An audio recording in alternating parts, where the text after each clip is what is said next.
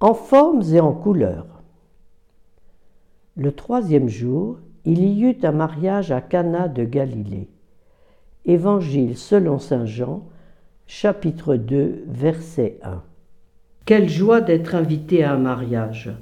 C'est prendre sa place à la fête aux côtés des nouveaux époux, de leur famille et des amis. Comme il est bon de célébrer l'amour que nous avons les uns pour les autres et l'amour de Dieu pour nous. Au fil des méditations, nous écrirons l'icône des noces de Cana. Nous voici devant cette planche immaculée et creusée. Dès le commencement, Dieu fait alliance avec l'homme. Vois, dit Dieu, je ne t'oublie pas. J'ai gravé ton nom sur les paumes de mes mains. C'est le sens de la première étape de l'écriture d'une icône.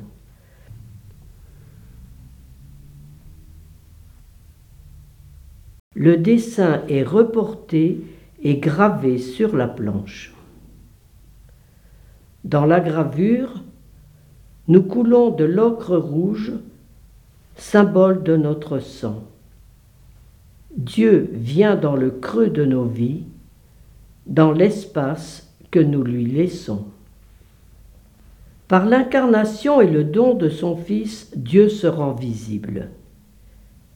L'icône est une fenêtre ouverte sur l'invisible. Elle est parole de Dieu en forme et en couleur.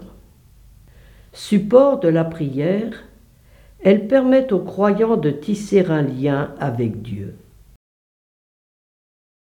Les couleurs de ce jour sont le blanc et l'ocre rouge. Le blanc, que l'on obtient en rassemblant toutes les couleurs, est signe de l'humanité rassemblée en Christ.